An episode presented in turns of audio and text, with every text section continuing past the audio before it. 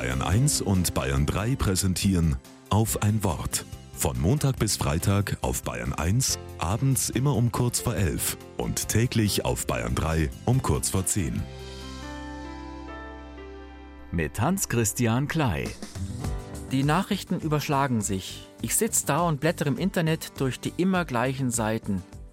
Terrorangriff, Erdbeben, Krieg.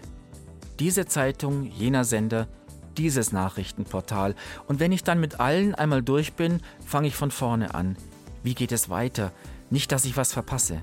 Doom-Scrolling nennt man das. Doom, Englisch für Untergang oder Verhängnis.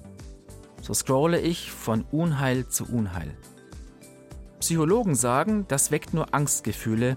Andere meinen, das gibt den Menschen ein Gefühl von Sicherheit. Wenn ich alles weiß, kann ich nicht überrascht werden.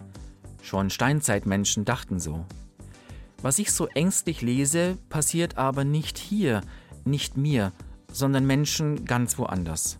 Ich sitze da, optimal informiert, fassungslos, maximal hilflos.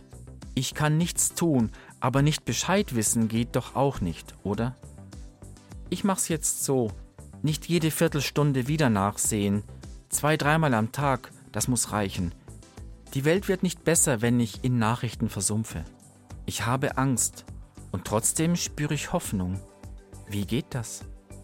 Ich weiß nicht wie, aber in mir wächst ein Gefühl trotziger Zuversicht, ohne Grund.